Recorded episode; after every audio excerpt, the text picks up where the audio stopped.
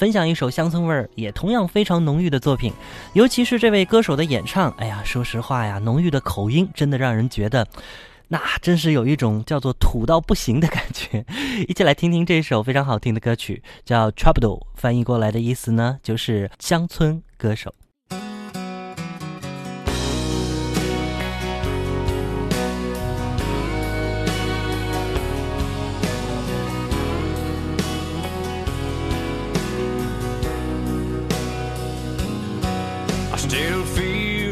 25 most of the time.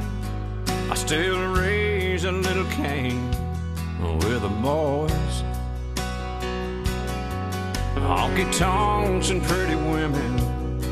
Lord, I'm still right there with them, singing above the crowd and the noise. Sometimes I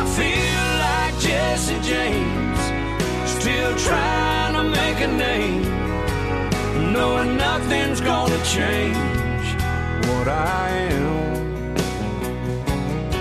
I was a young troubadour when I wrote in on a song, and I'll be an old troubadour when I'm gone.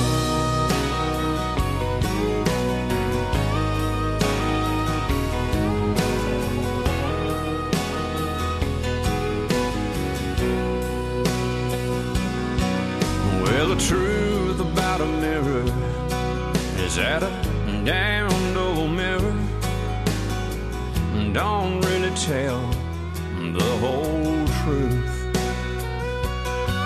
It don't show what's deep inside or read between the lines, and it's really no reflection of my youth.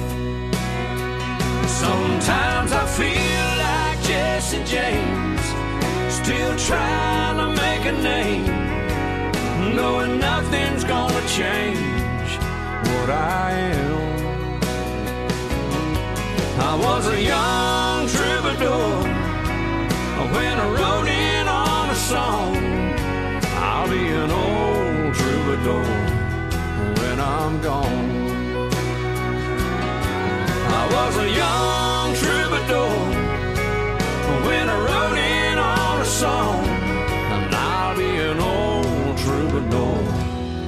when I'm gone.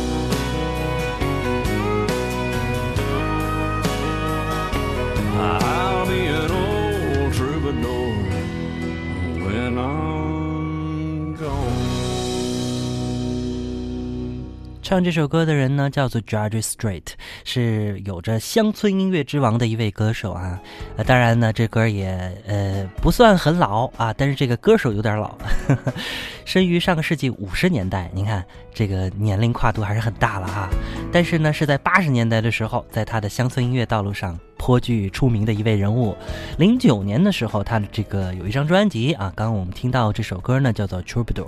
那这首专辑的同名啊，也是要。Troubadour，呃，获得了格莱美的奖啊，可以说真的是，呃，受到很多人的欢迎。